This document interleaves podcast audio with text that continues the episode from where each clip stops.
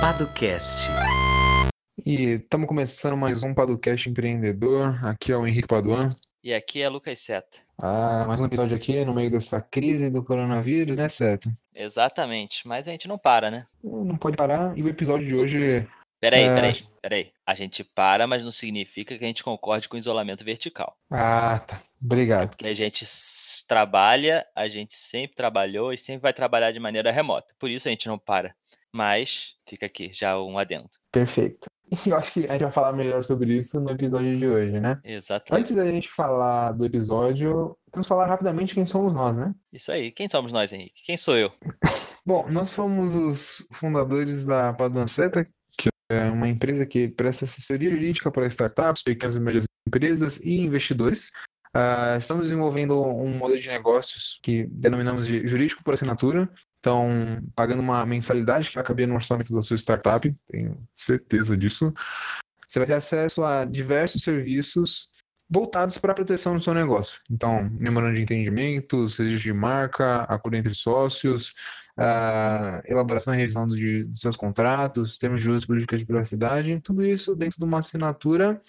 Ah, atualmente nós estamos com algumas condições especiais, então os primeiros três meses da assinatura ah, nós estamos oferecendo 50% de desconto. Então, se você tem interesse, entra no link que vai estar na descrição e é isso. Perfeito. Nós temos a nossa newsletter semanal que você pode assinar e receber na sua caixa de entrada uma série de conteúdos, artigos e dicas. Então, toda semana a gente envia, que inclui também o Padocast Academy. Você pode ouvir o Padocast Academy aqui dentro do Padocast, seja você ouvindo no Spotify, no Deezer ou qualquer outro aplicativo. É a nossa outra série de episódios em que, diferentemente daqui, em que a gente conversa com empreendedores, Lá sou só eu e Henrique tirando dúvidas jurídicas. Então, de forma bem direta, são episódios mais curtos, porque ninguém aguenta ouvir muito sobre questões jurídicas durante muito tempo, né?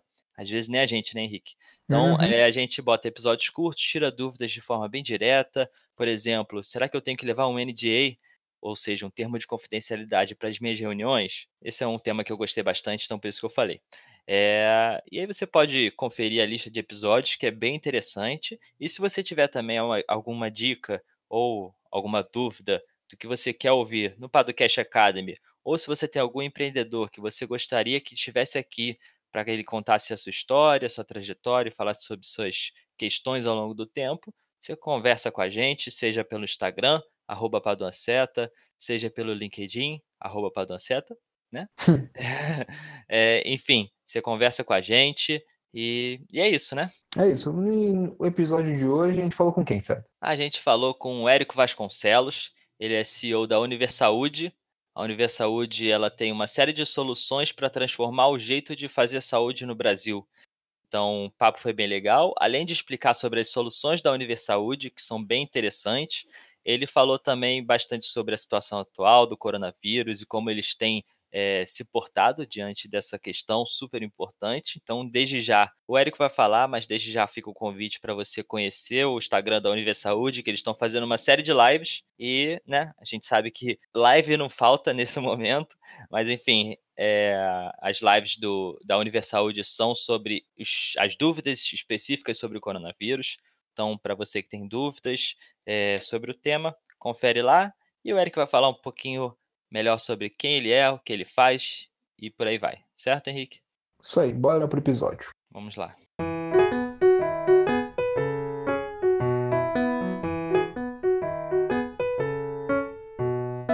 Eu sou Érico Vasconcelos, é, eu sou dentista, né? Então já faz 20 anos de que eu tô formado. Eu tenho uma história aí gostosa de relembrar, né? Eu fiz parte de alguns momentos históricos do Sistema Único de Saúde no nosso país.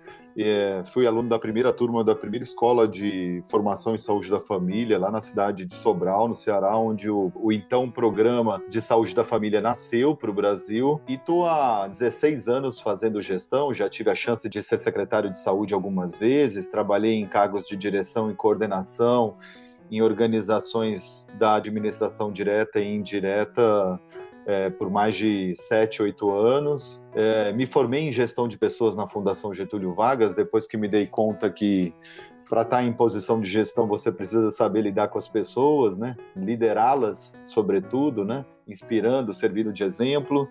É, trabalhei em organizações privadas e depois dessa experiência no Sírio Libanês, eu fui para o Ministério da Saúde em 2012 onde eu fiquei quase um pouco mais de quatro anos e também em cargos importantes de apoio né, para os gestores municipais de todo o Brasil, conferindo suporte e educação para tomada de decisão.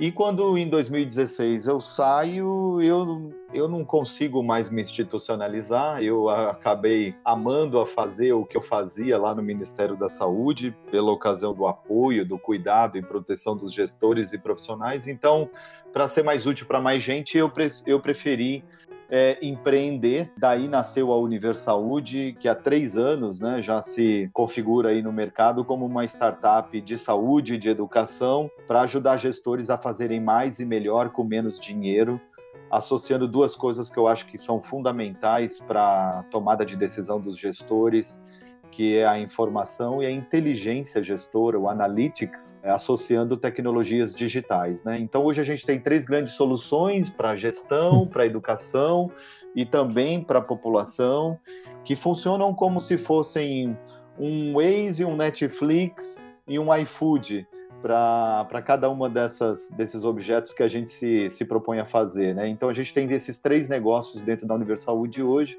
Já trabalhamos em mais de 30 organizações.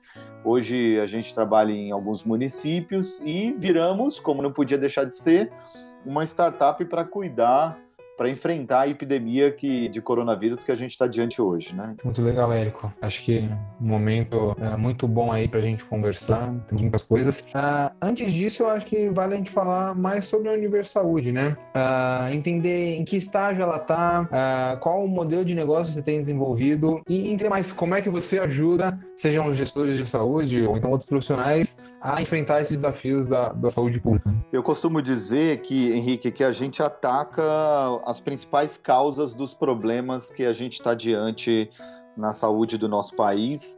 A gente começou como uma, uma GovTech propriamente dita, né? A gente foi acelerado por diversas organizações que, inclusive, nos prepararam para trabalhar com os governos. A gente permaneceu durante três anos ininterruptos, praticamente trabalhando com governos do final de 2019 para cá, a gente passou por um processo de transformação digital, considerando o avanço para trabalhar com organizações privadas, e assim a gente está crescendo.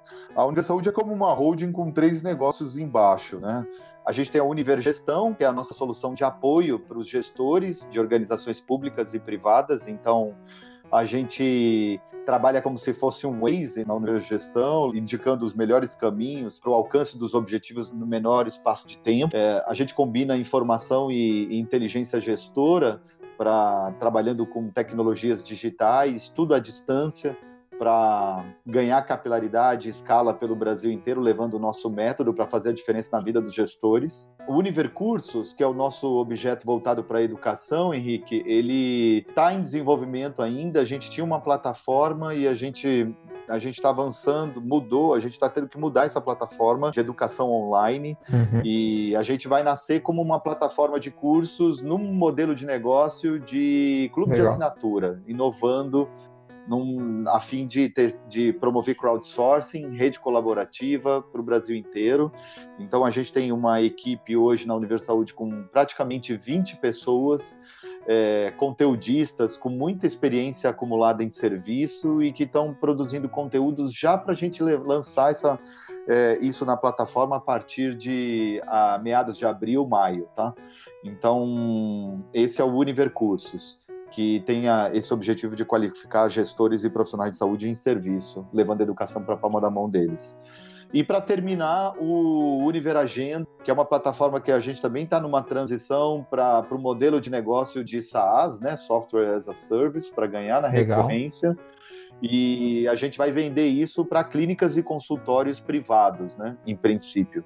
Então, a gente está fazendo uma solução bem completa, associando desde é, tecnologia digital para clínicas, com protuário eletrônico e outras funcionalidades, com pro, como também o agendamento, a funcionalidade do agendamento online de consultas para os pacientes dessas clínicas e consultórios. E para fechar esse pacote completo do Univer Agenda, a gente também vai ter informação e inteligência gestora para compreender estes dados, né, estes relatórios e agregar valores para o proprietário das clínicas e consultórios, reduzindo o desperdício e otimizando o faturamento, que é o nosso principal chamariz do Univer Agenda. Então, a gente tem são três negócios com mo modelos uhum. diferentes, por sua vez, de, de negócio, né? Então, a gente está é, em meio a essa necessidade de flexibilizar para atender as características é, bastante peculiares do nosso público, né? Dessas causas que tem a ver com esse, essa transformação do jeito de fazer saúde no Brasil. Ou a gente olha para isso, ou a gente vai continuar enxergando o problema como uma consequência e não vai acabar não dando conta do, do que temos de desafio pela frente. Legal. É, eu conheci o Érico ano passado num evento que aconteceu aqui na Associação Paulista de Medicina de São Bernardo. É interessante ver o desenvolvimento dos negócios ao longo do tempo, né? E essa, essa questão de pivotar, que às vezes o empreendedor fica um pouco com medo, né? Com receio, poxa, não sei se vou mudar demais tal. E mudanças sutis fazem uma diferença muito grande. E, e, aí eu queria falar um pouquinho sobre a questão da mudança do modelo de negócio do B2G. Por que mudar? Uh, e além disso, qual a dificuldade de se vender para governos aqui no Brasil? É, eu tô calejado com é, a lida com os governos, né? E eu sempre tive uma pegada super visionária, missionária quase que até, sabe? E eu não perdi, claro, essa vocação, por assim dizer, porque eu penso que a gente tem desafios do ponto de vista ético e moral enormes, né, para a sustentabilidade da nossa sociedade. E a gente, eu no alto dos meus 44 anos, com dois filhos, é, sempre me motivei em função desse legado que a gente precisa deixar para as gerações destes que não nos pediram para nascer, né? E essa foi uma das minhas motivações para fazer criar, fazer surgir a Universaúde. E mas em meio a tudo isso, o que ao mesmo tempo tiveram, eu tive, eu vivi duas coisas na minha vida que me marcaram muito nessa lida com os governos. Primeiro, uma fala de um mentor muito especial, Marco Fonseca, um cara incrível lá no Quintessa, que me ajudou muito. Eu estava começando e ele disse assim: Olha, hum. é, para trabalhar com. Primeiro, foca no privado, ganha dinheiro no privado e depois trabalha por hobby nos governos. Aí eu ouvi isso e fiquei ali meio desconfortável, sabe? então, esse foi o primeiro ponto. E, e recentemente, é, mais para o final do ano para cá, em meio a esse processo de transformação digital, é, da Universaúde, eu li, é, tem uma máxima de que a gente não pode parir quem está grávido, né? E aí eu lendo isso no livro do Ben Horowitz, né, O Lado Difícil das Situações Difíceis, Legal. né, um livro incrível que a gente não pode deixar de recomendar para qualquer empreendedor, principalmente nesse momento, né? Eu, eu falei assim, cara, é muito louco. Como que a gente faz para trabalhar com o governo em meio a uma, uma, uma circunstância em que todo mundo vê valor, todo mundo acha bonito, legal o trabalho que você faz, mas ele não converte, não vira. E aí é interessante porque você, vai, você parte para uma jornada para discutir quem é seu cliente, para descobrir quem é seu verdadeiro cliente. E eu descobri aqui junto com os meus pares que meu cliente, em tese, é quem realmente, quem necessariamente não precisaria dos meus serviços. Que é exatamente quem, Henrique? Aquele que tem mais noção sobre o objeto que é, tá, a gente está se propondo a, a, compor, a vender, a trabalhar. Então, assim, eu acho que a gente tem um desafio enorme na lida com os governos em função dessas nossas características sociais, históricas que estão postas. Uh, a gente tem uma legislação que, te, que, tem a ver com o próprio perfil do gestor, que, grosso modo, é, um, é alguém que foi nomeado pela via político-partidária, que não conhece o objeto, não domina o projeto, não é líder o suficiente para engajar seus trabalhadores que fazem parte do seu time. E você acha que essas pessoas que estão lá na lida diária, lá na ponta dos serviços, eles vão se vão, vão dar o que para os seus usuários, para os seus pacientes? Ele e é exatamente é, essa ausência de engajamento que muitas vezes a gente vê nas organizações em geral. Isso não é só um privilégio do público ainda, infelizmente. Mas o que, que a gente leva para o paciente? Qual a repercussão disso? descontentamento, falta de correspondência de expectativa, de atendimento das necessidades. Então, tem toda uma conjuntura que parece historicamente conspirar para tudo não dar certo, sabe? Então, é, é, do ponto de vista dos governos, isso me parece algo que bastante acentuado e que é, é, todo mundo sabe que isso existe, mas o que é que nós estamos fazendo para resolver? Eu decidi botar a mão nessa cuíca para resolver. Eu decidi. Eu em campo. Aí você vai, aí você vai nos lugares, os caras falam assim, Érico Guerreiro, bate nas minhas costas, assim. E eu acho que os governos. Cara, eu acho que é uma questão mesmo de saber o que quer, sabe? De propósito, literalmente, né? Aí, me lembrando aqui do Velho e o Menino, né? O livro do Roberto Tranjan, uma outra referência incrível para os empreendedores e fundamental para sedimentar aquilo que dá causa à tua existência no teu negócio, né? Então, eu acho que a gente precisa entender exatamente o que é que lhe move para frente. Então, com relação aos governos, eu acho que tem um pouco isso. Agora, imagina, tem uma legislação que não dá conta mais de 1993, né, de licita a lei de licitações, é, enfim, a inovação é um desafio, muito embora já tenha legislação aí surgindo e dando subsídio, ninguém tem coragem de encampar, no caso, os governos, os governos, né, os gestores municipais, que são, neste caso, o principal público de alvo da Universaúde. Érico, você acha que existe o medo do gestor de, de contratar a inovação? Sim. Sim, por desconhecimento, por comodismo, por uma certa imaturidade mesmo institucional. É uhum. muito comum a gente assistir isso, nos, no, principalmente nos municípios menores, mas a gente está falando de municípios menores, eles representam 88,3% dos municípios do nosso país, 4.905. Uhum. Então, assim, é, poxa vida, como que a gente lida com isso? Então, a gente opera muito na lógica da formiguinha, eu com os pés no chão, mas não podemos deixar de mirar a lua, sabe? As estrelas a gente tem que estar, tá, tem que ser negócio, porque se não virar negócio, ele não fica de pé e não tem impacto social. Então, esse é o nosso desafio. Ah, Érico, o que, que você está fazendo para dar conta desse desafio? Meu amigo, vou te falar. Perseverança, primeiro, depois perseverança, depois perseverança de novo, muito amor com pitadas de resiliência e de fé mesmo, sabe? E de entrega. Não dá para se sustentar em meio a essas circunstâncias só com o governo, isso é fato. Então você tem que é, abranger o privado pensando nessa sustentabilidade, sim.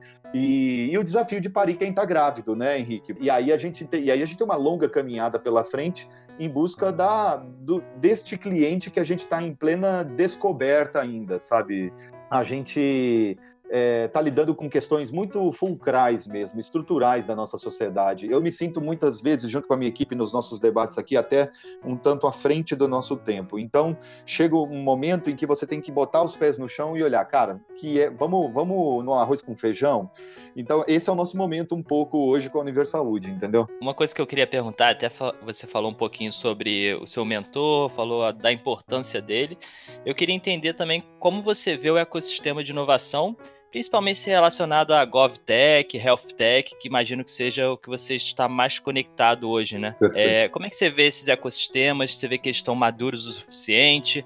Eles te ajudaram ao longo dessa jornada? Você vê que eles ainda têm muito a evoluir? Como é que você vê? Legal demais. Lucas, essa, esse é um assunto muito, muito importante para mim e penso que para todos nós empreendedores sobretudo os empreendedores sociais, né, que uh, voltam sua atuação para os governos. Eu vejo com uma certa, é, um certo grau de tristeza, assim, a estes ecossistemas em função das suas fragilidades. Eu vejo uhum. uma rede é, dispersa, é, muito, muito pouco potente, sabe? Desperdiçando suas energias. Então, o que a gente tem hoje de iniciativa GovTech no Brasil passa pelo que a Brasil Lab tem se esforçado a, a entregar para a nação, né, para a sociedade, Sim. né, com tendo em visto os, os importantes papéis que Letícia, Guilherme e outras pessoas ligadas Natália, outras pessoas ligadas a Brasil Lab, o Fernando Rabelo, enfim, são pessoas incríveis e mas que, enfim, não dão conta do, do tamanho desse espaço que está posto aí para a gente explorar e desenvolver. É, ao mesmo tempo, eu fui tão vítima disso, né? Porque eu não sou do negócio, vamos combinar, né? Eu sou um dentista atrevido a gestor que se desenvolveu como gestor, tornou-se gestor e está aprendendo ainda a fazer gestão de negócio, né? O meu desafio é exatamente gerir hoje a Universaúde. E aí, Lucas, o que, que acontece? A gente não está preparado para lidar com o tamanho dessas buchas todas e a gente precisa de ajuda. O tecimento de rede se faz necessário, né? Então, e eu vejo, e eu vejo que muitas vezes que eu não tenho apoio, não encontro apoio, muitas vezes não tenho até com quem conversar, faltam oportunidades. Então, a gente tem que metendo as caras e tem que ir construindo essas oportunidades para se subsidiar, sabe? É, eu encontrei muita gente, ainda encontro, é, pessoas que se aproveitam dessas nossas fragilidades, né? É, como mentores é, e, outras, e outras pessoas que, que desejam ganhar espaço no mercado de forma antropofágica, né?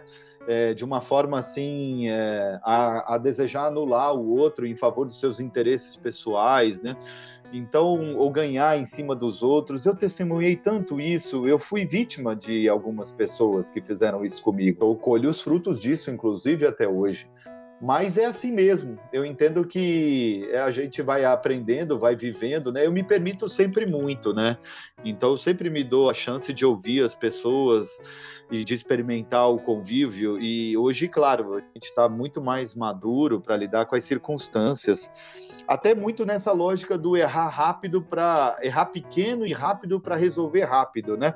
E não ter tanta repercussão do, do erro que você cometeu. Então, essa máxima do, se eu não me engano, do Eric Rice, ou mesmo do Steve Blank, que foi o seu mentor, é, ela pauta as nossas ações mesmo hoje, né? Tem uma fragilidade do ecossistema e, e assim, o ecossistema eu também entendo ao mesmo tempo, né? Não dá para depositar tudo no, na conta dos terceiros. Ele, ele vai se fazendo, né? Porque tudo é muito novo no Brasil em relação ao trabalho com as GovTechs, né? Hum. Então, eu, eu acho que é esse o desafio de perseverar, de seguir, de seguir alinhado com seus propósitos e não perder espaço, né? Para seguir aparecendo, nos lugares onde os eventos acontecem e as pessoas estão, né? Assim, eu sei que eu estou inserido, né? Uh, você tem se movimentado no, no ABC Valley. Eu queria ouvir a sua opinião sobre a comunidade de inovação aqui do ABC. O que você acha que a gente tem que melhorar? como a gente pode melhorar, o que falta, enfim. Eu, eu, cheguei um pouco depois do, da criação do ABC Valley, é, a convite do Felipe Carvalho. E, e, e o que eu vejo, é, eu vejo muitas ações sendo desenvolvidas pelo grupo. Uh, eu confesso que podia estar mais ativo nesse coletivo. É, é, enfim, muita gente me cobra isso e com toda razão. Há encontros regulares e frequentes, vejo uma rede tecida ali.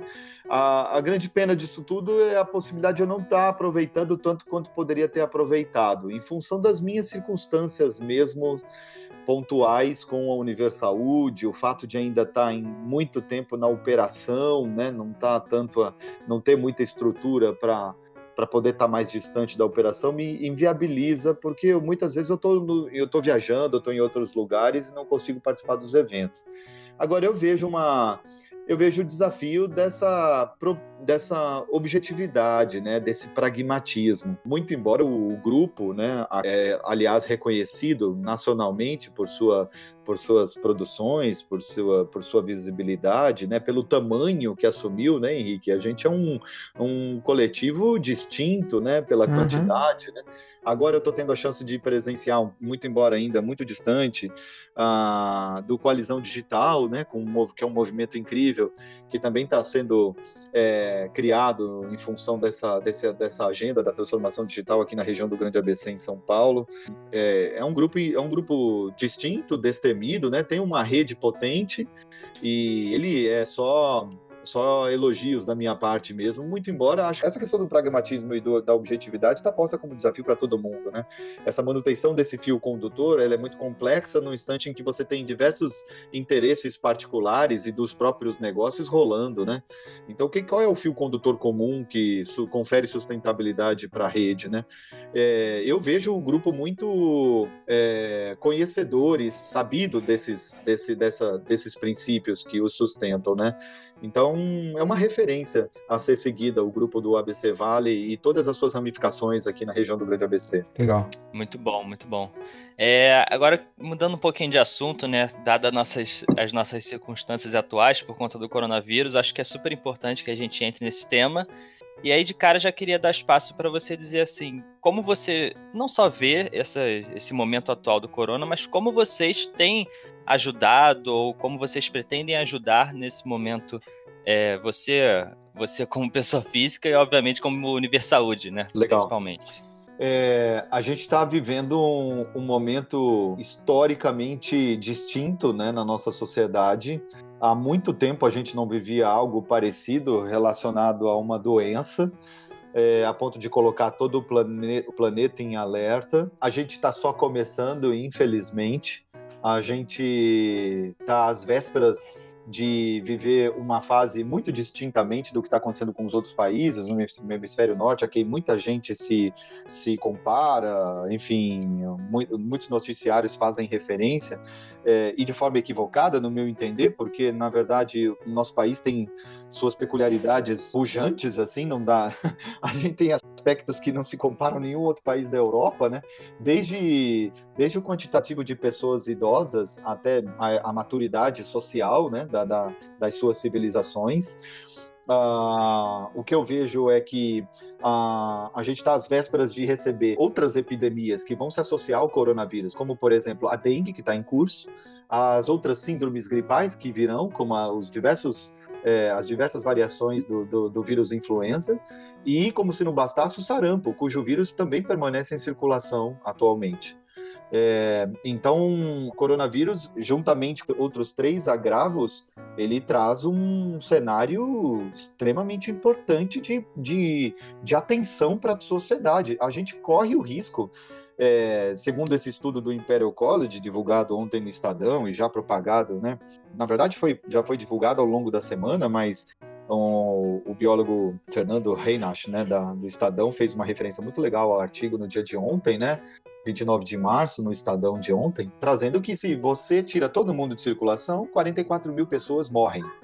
Se você tira mais ou menos a galera de circulação, morrem 529 mil. Se você tira, se você não tira ninguém, se você não tira ninguém, vai todo mundo pro, pro, pro cenário, morrem dezenas de milhares de pessoas. Agora me foge o número exato. Então, assim, é, é, uma escolha que a sociedade vai fazer com um risco muito grande de perder pessoas queridas, né? Não que a gente não vá perder, mas vamos trabalhar para evitar, né? Então, é, é, não é mesmo uma gripezinha só, é uma questão muito complexa, tem um, o risco né, de transmissão e contágio é um risco aumentado, né, quase o dobro da H1N1, ah, muito embora a letalidade, pelo que a gente está vendo em outros países, é, gira em torno de 2 a 3%, e esse número parece se mostrar até o momento. Mas o grande desafio aqui no Brasil é que estes casos já confirmados, eles não representam nem de perto os casos reais que nós temos de coronavírus circulando, né? E aí tem uma outra complicação, porque esse vírus ele fica incubado até 10, 14 dias, né? Ou seja, a, o, o, o, período de incubação é o período em que é, leva, o vírus leva para trazer os primeiros sintomas, sinais e sintomas para as pessoas. Então, quanta gente não tem coronavírus e está circulando achando que não tem e está transmitindo isso para as pessoas? Por isso que as medidas de prevenção relacionadas a higiene, as boas práticas de educação e etiqueta respiratória são fundamentais, né? Mas só isso não dá conta, só isso infelizmente não dá conta. Então tem que tomar cuidado demais é, com as relações, principalmente nestes lugares com quem a gente convive com pessoas mais idosas, porque como a gente está observando, as pessoas acima de 60 anos com elas com presença de comorbidades, como a gente chama, né, que são outras doenças associadas, como hipertensão arterial, sobretudo doenças, condições crônicas, né? Que são a, como a diabetes, como a hipertensão, como a obesidade. Então, isso tudo está conspirando. Pessoas com doenças cardíacas, né, tem, são as que mais, é, são as questões que mais conduziram as pessoas para o óbito no Brasil hoje, né? Então, a gente está diante de um cenário sem igual e que não pode ser levado na flauta de maneira alguma, né? O grande, uh, quais são as medidas para a gente evitar isso? A gente precisa disseminar conhecimento, mas mais que isso, a gente precisa se fortalecer enquanto sociedade, né? Qual é o nosso projeto coletivo para enfrentar tudo isso? Então, na hora que a gente tem um, é, forças ocultas ou não, ou tão, ou não tão ocultas, é, defendendo a, a, o rompimento, a quebra deste isolamento, é, é, a gente fica muito vulnerável como sociedade, né? Na medida, sobretudo porque a ciência está dizendo para que a gente respeite o isolamento em favor da vida, né? Em favor da saúde da vida das pessoas. É, então, essa me parece a questão mais importante. O que, que a Universal está fazendo? É, eu, logo que me dei conta disso, eu falei, meu, eu vou escancarar a Universal para as pessoas. Eu vou dar a linha na pipa, soltar a linha da pipa e vou deixar rolar. Então, eu abri o Telesaúde da Universaúde para a gente tirar todas as dúvidas da população sobre o coronavírus. Então, eu botei o nosso portal, o chat do nosso portal 24 horas à disposição. Desde o dia 18 de março, a gente já recebeu mais de 40 chamados né, de registros de dúvidas.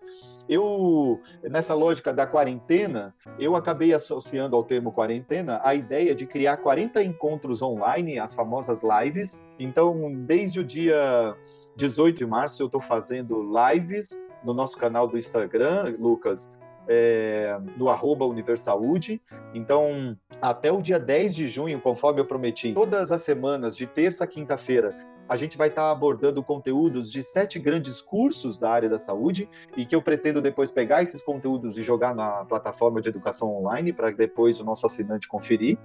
A gente também construiu uma plataforma online gratuita para ajudar os gestores das organizações de saúde dos municípios a conhecerem a realidade do Brasil a partir dos dados dos municípios quanto ao número de leitos hospitalares, é, o quantitativo cruzando com o quantitativo atual de pessoas em condições crônicas em cada um dos seus municípios no país. Essa plataforma está aberta e qualquer um pode acessar lá e ver a realidade do seu município. Essa informação é importante para ajudar os municípios a se planejarem para o enfrentamento da epidemia, sabe? Por isso eu me dei conta uhum. de fazer isso logo com a minha equipe de gestão da informação.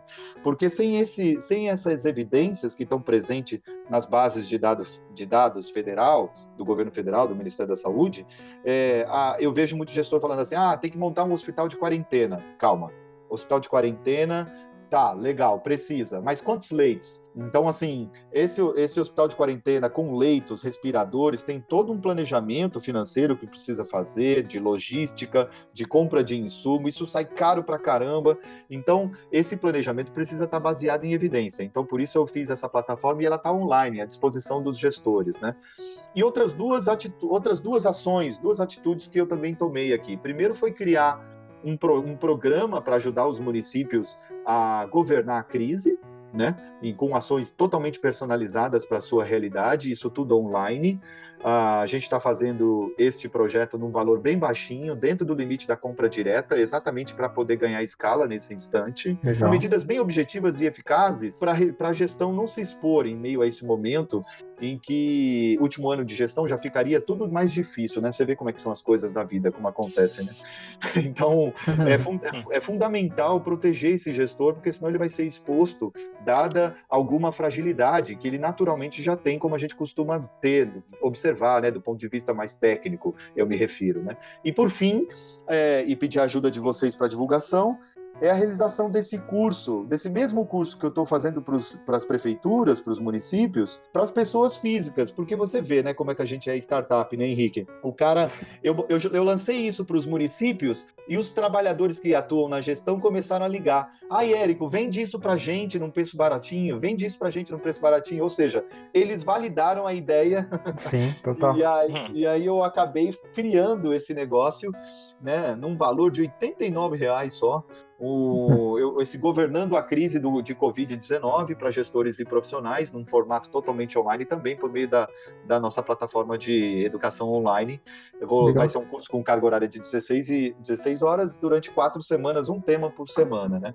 Então, são cinco a, ações que a gente vem é, desenvolvendo e, e que a gente está em pleno momento de lançamento dessas, dessas ações todas aqui. Legal. E eu sei que a Universaúde foi citada, né, nesses mapeamentos aí de startups que estão ajudando a combater o Covid-19 e tudo mais, né? Pois é, Henrique, a gente está a gente está cada vez mais conquistando visibilidade na imprensa escrita e isso é motivo de muito orgulho, graças a Deus, ao mesmo tempo em que a, a gente se enche de responsabilidade né, e de motivação, entusiasmo para a gente poder oferecer cada vez mais uh, a gente não pode pensar outra coisa que não isso agora. Ou a gente fortalece esses laços de compromisso, coparticipação e responsabilidade entre nós, ou a nossa sociedade tende a fragilidade ainda maior.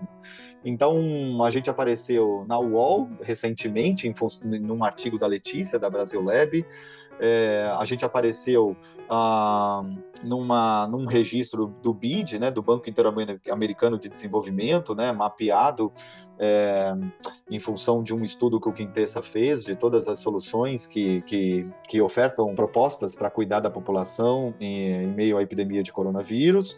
E, e, e, teve uma outra agora que eu nem me recordo exatamente, deixa eu me recordar aqui. Ah, sim, foi a do BID, e a da saímos na Folha também, numa reportagem do Marcos Nakagawa é, sobre esses empreendimentos sócio, é, esses movimentos empreendedores é, de empreendedores sociais a fim de proteger e cuidar da nossa população nesse momento de crise, né? Legal. Uh, e ainda é, assim, ainda falando sobre a crise do corona, eu queria ver a sua opinião sobre essa questão que, de que estão se colocando que existe um conflito entre economia e saúde pública, né? Tem uma galera dizendo que, ah, se a gente não isolar as pessoas, uh, o vírus vai se disseminar. Isso daí eu acho que ninguém nega, né? Uh, e nós teremos um colapso aí do, do sistema de saúde. Mas estão surgindo outras vozes uh, dizendo que se todo mundo parar, a economia vai quebrar e aí mais pessoas irão morrer de fome, de desemprego, enfim. E eu escutei uma, uma, uma fala de uma economista num podcast até que chama Xadrez Global. Não sei se vocês acompanham, mas se acompanhar, não acompanharem, acho que vale a pena. Ela dizia que era uma falácia, na verdade, essa questão do esse conflito entre economia e saúde. De que, ainda que a gente volte ao trabalho, digamos assim, mas muita gente está trabalhando né, na, crise, uh, a economia não vai ser mais a mesma e os efeitos dessa disseminação e as medidas que vão ser paliativas ao longo do tempo vão ser piores ainda. Enfim, uh, tudo isso, por exemplo, o que você, o que você acha desse lockdown vertical que o pessoal está tá pregando e a sua visão sobre o conflito entre economia e saúde pública? Essa é uma questão que dá o tom do cenário dramático que a nossa sociedade está diante, né? A, a, tomar pelo fato da maior liderança da nação está é, tá contrariando as melhores evidências científicas que, cons, que corroboram em favor das atitudes que vêm sendo defendidas e alardeadas pelo próprio ministro da Saúde, né? Então, esse contexto ele é grave, gravíssimo no superlativo mesmo. E, e a gente está diante, não tem resposta pronta, a gente está diante de uma situação extremamente preocupante e, e nós, como estudiosos, é, pós-graduados, que, que empreendedores, né? Quem lança as sementes para o novo tempo somos nós. Que, que nós, formadores de opinião somos nós. O que, que nós, qual a nossa responsabilidade nesse instante? Primeiro, assim, a gente precisa entender que tem um, uma carga enorme de experiências sendo registradas, de conhecimentos já postos sobre a mesa para subsidiar todas as decisões que estão sendo tomadas. Então, é, não se trata de querer derrubar o governo ou de querer argumentar em favor da queda do governante XYZ. O momento atual ele demanda, exige é, serenidade, cabeça no lugar e senso ético e moral para subsidiar a tomada de decisão e os, o, a partir do, de posicionamentos é, pautados pelas melhores evidências. Se não houver, se, se a gente cair nessa esquizofrenia de, de, do discurso, de que a emissora de televisão, etc. e tal, seja lá quem tenha, seja lá quem tenha razão, a gente perde como sociedade na medida em que a gente é, não tem projeto coletivo para enfrentar. Eu acho, eu é, penso que este, esta situação ela reúne potência para a gente se unir em torno de um mesmo objetivo, mas ao mesmo tempo eu fico com o coração apertado de imaginar a gente perdendo oportunidade como sociedade diante de todas as questões importantíssimas que estão passando pela ponta do nariz de cada um de nós. É, a, a economia tem razão, muita razão, né? E a ciência tem muita razão, e o grande lance é encontrar o meio termo entre a ciência e a economia, sabe? Henrique, Lucas, demais amigos que estão nos ouvindo agora, a gente vai é, o, ide, o ideal seria, e eu espero que o, dizer em breve que o ideal seja, o ideal fosse, né?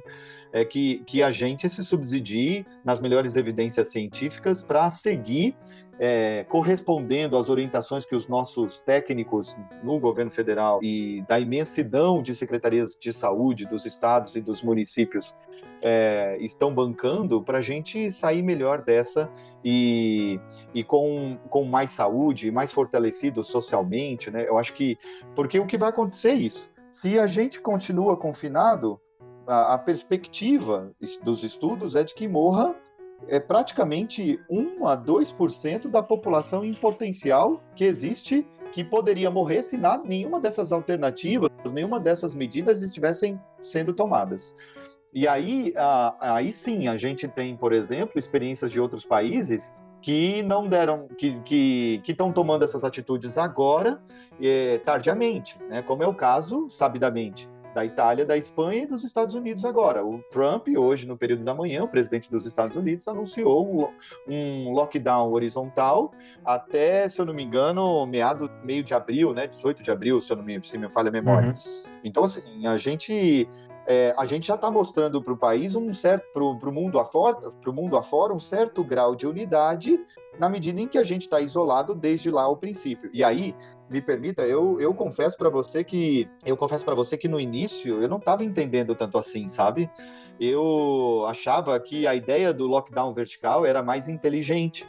E à medida em que eu fui observando a, o andar da carruagem, como a gente diz, né? Uh, o cenário agravando, eu fui começando a observar e a, a perceber que a gente de fato está diante de um, de um momento extraordinário e, e, que demanda ações tão extraordinárias quanto. Então, assim, é, é, a, gente, a gente defende que o isolamento tal não, é, não recebe exatamente esse nome, mas eu vou usar esse nome do isolamento horizontal e vertical só para ficar mais claro aí para os nossos ouvintes. Mas o isolamento horizontal ele precisa continuar até que os municípios de forma coordenada com os estados e, os, e, o governo federal, por meio do Ministério da Saúde, tenham conseguido a exata leitura do seu cenário diagnóstico do coronavírus, entendeu?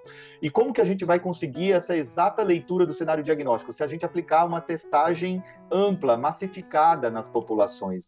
Porque foi, isso, foi esta a experiência da Coreia do Sul e isto, este é o legado que a Coreia do Sul deixou para os demais países. De os, todas as pessoas com os primeiros sinais e sintomas, eles receberam um teste do governo, foram diagnosticadas e já foram mantidas em quarentena. Então, tem que ter um senso de união, de esforços e um alinhamento é, institucional e social para que nós passemos a nos comportar em quarentena, de, né, isolados fisicamente da sociedade, em função do diagnóstico positivo de coronavírus. Enquanto não passar aquela quarentena, não sai de casa. Agora, é, isso foi possível na Coreia do Sul porque houve o diagnóstico. Agora, o que acontece no Brasil? No Brasil, estes diagnósticos de hoje, eles evidenciam um cenário de 10, 15 dias atrás, Henrique. Por quê? Porque o tempo do diagnóstico é de 10, 15 uhum. dias. Né? Então, assim, o cenário hoje não é o que se reflete nas televisões, nos jornais noturnos, não é. Pode colocar aí 3, 4, 5, 6 mil a mais, entendeu? É, grosseiramente falando. Então, a, a gente precisa, uma vez testou todo mundo, aí, é como Niterói, se você acessar agora a página da UOL, hoje é 30 de março, segunda-feira, 5 para as 3, você vai ver que Niterói, na Grande Rio de Janeiro, acabou de tomar uma atitude de que vai testar todo mundo. Então, testando Sim. todo mundo, você vai ter evidência científica para dizer, olha, da minha população, 82%, digamos, né? É, está com coronavírus positivo. Então, nós vamos tomar medidas de acordo com o que o cenário diagnóstico. Então, vamos traçar este plano X, Y e Z.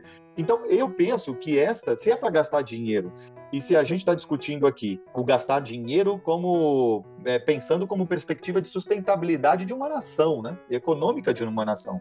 Então, todo o dinheiro investido agora, bem aplicado, com de forma bastante objetiva e prática, pensando na retomar, na, na, na, na, na diminuição desse, da circulação desse vírus, pela sociedade afora.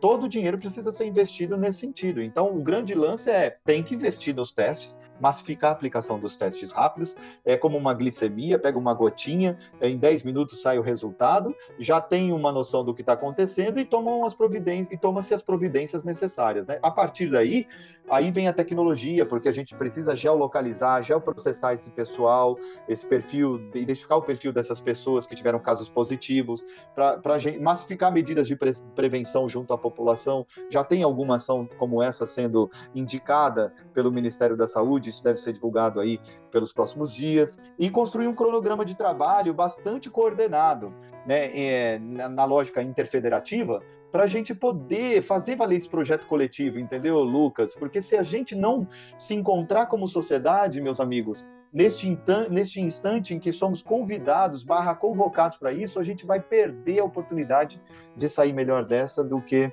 nós entramos, sem dúvida alguma.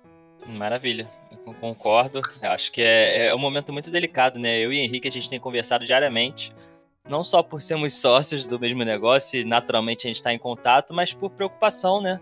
A gente tem visto muita coisa sendo dita, é um excesso de informação muito grande, e isso pode ser bom ou pode ser ruim, a gente sabe muito bem. Acho que é, é super válido.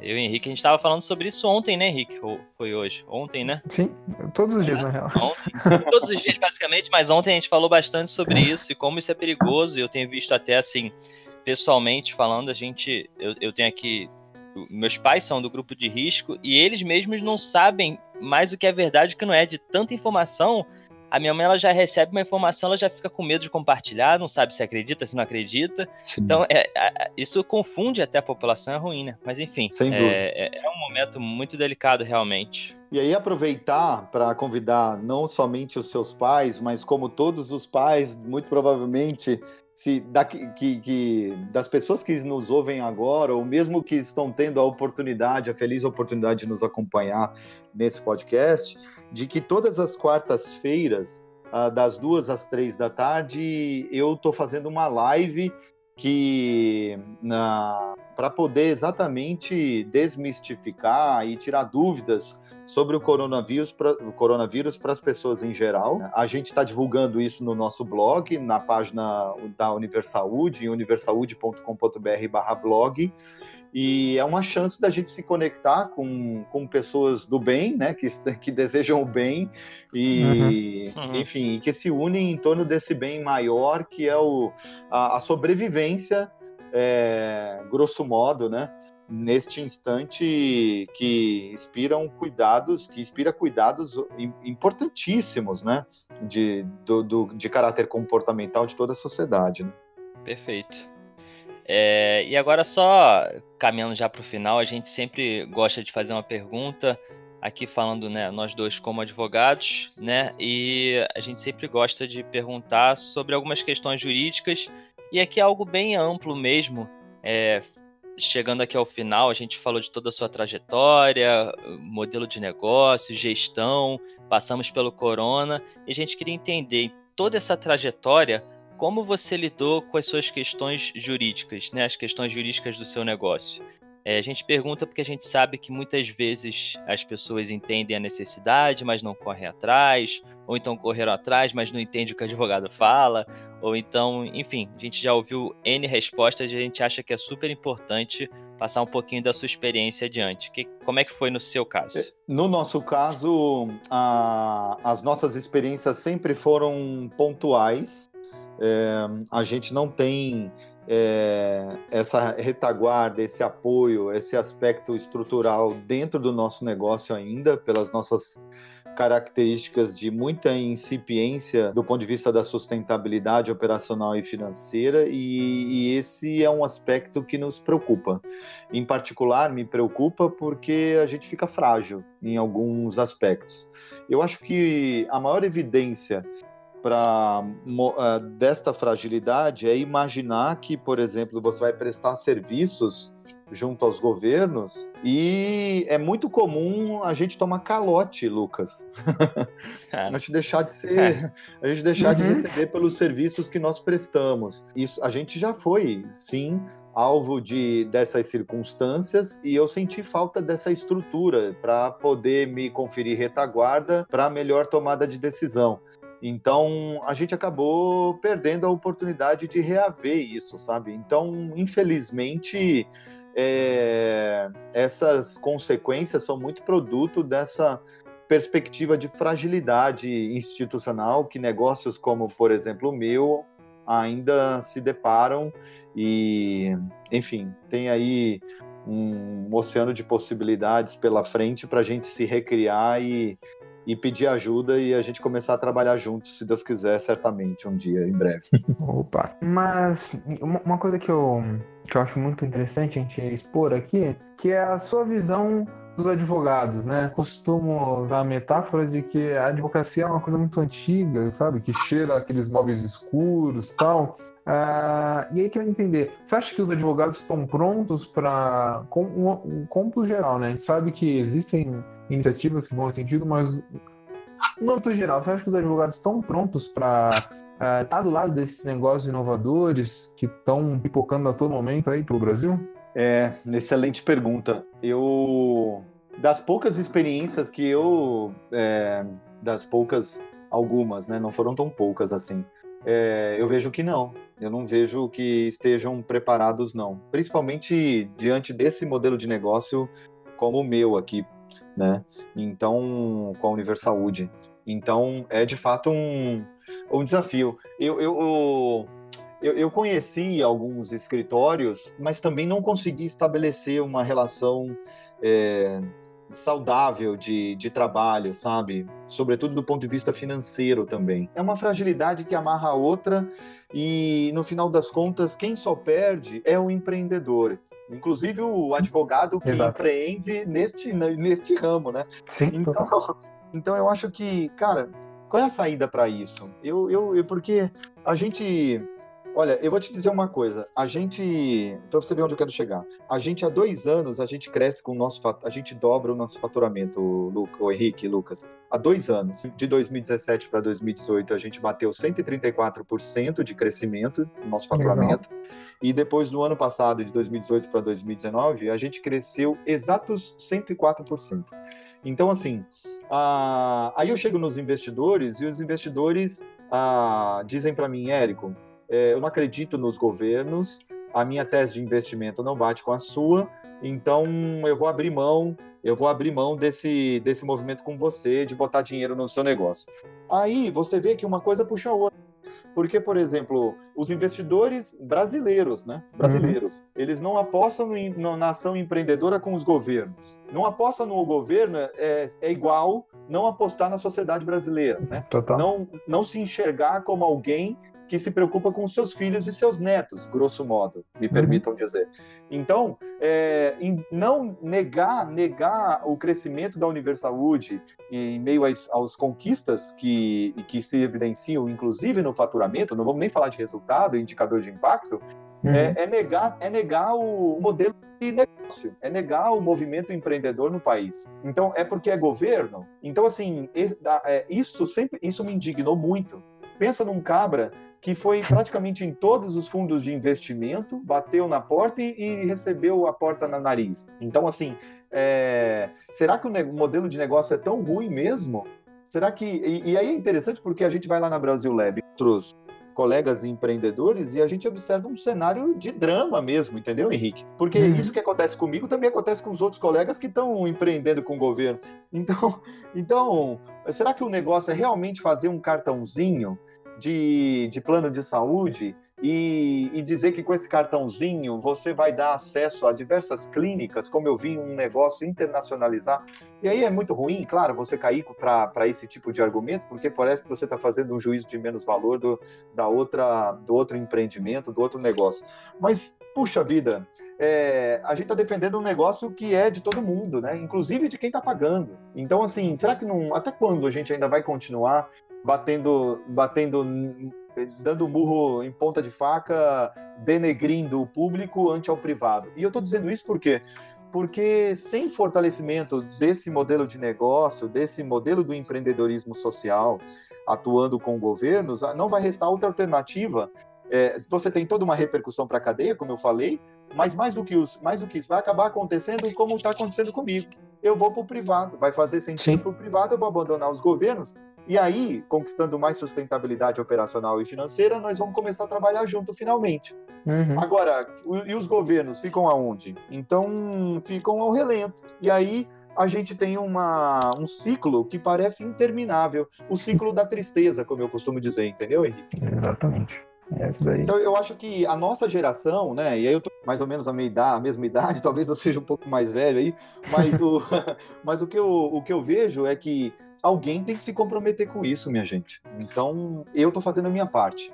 Eu acho que se a gente não se unir em torno dos desafios que a sociedade atual a, apresenta para nossa geração, meu Deus do céu. Olha, esta eu andei lendo muita coisa sobre a depressão de 1929, né? Uhum. A, aquela queda brusca na bolsa dos Estados Unidos que gerou repercussão para o planeta inteiro e, e que tornou aquela geração de adultos, de cabeças pensantes, a famosa geração perdida, né? Que foi um termo Sim. que cunhou, foi cunhado naquela época e até hoje a gente fala de geração perdida.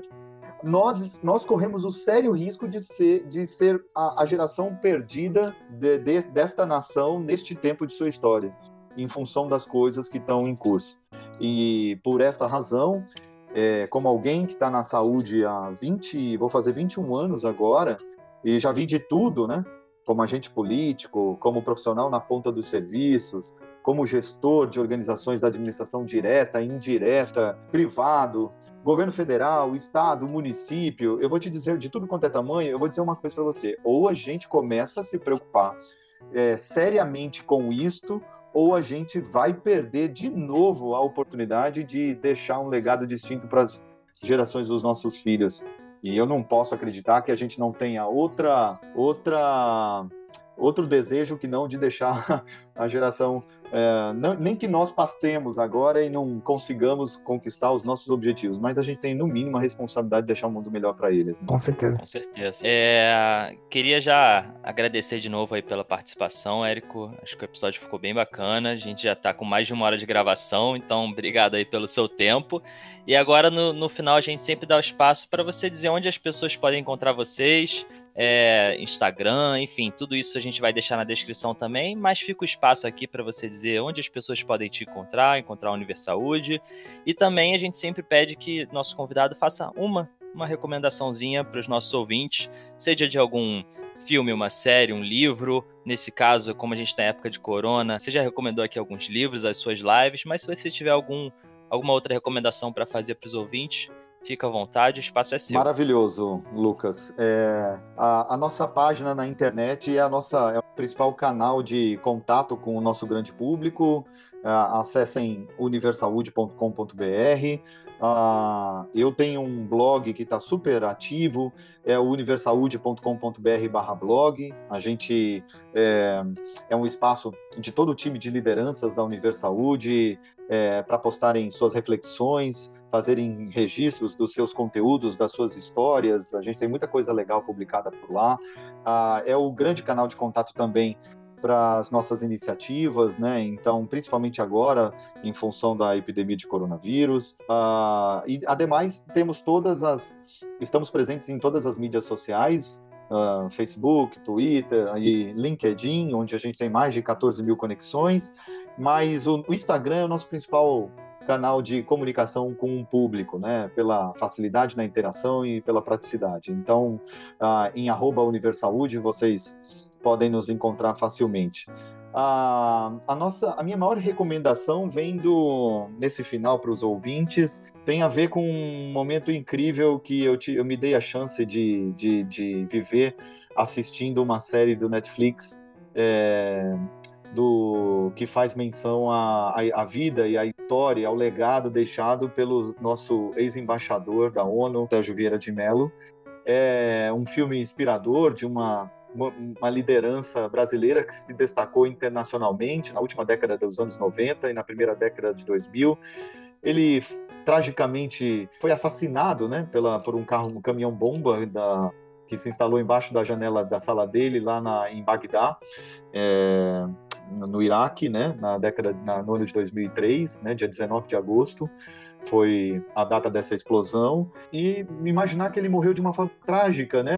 Porque Osama bin Laden e todos e toda aquela trupe imaginava que ele estava a serviço dos Estados Unidos para vigiar, né, a retomada da ONU pós é, pós intervenção dos Estados Unidos, né?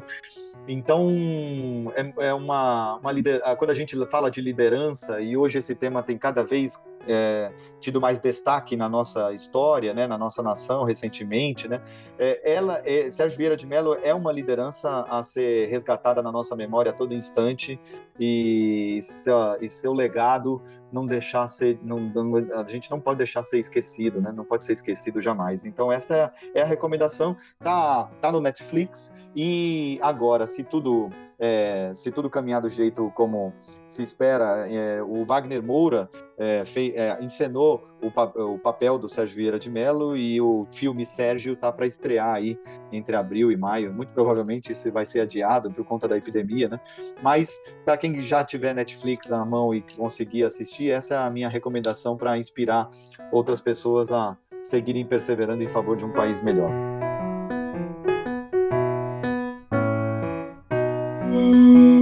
Edição Guilherme Gadini.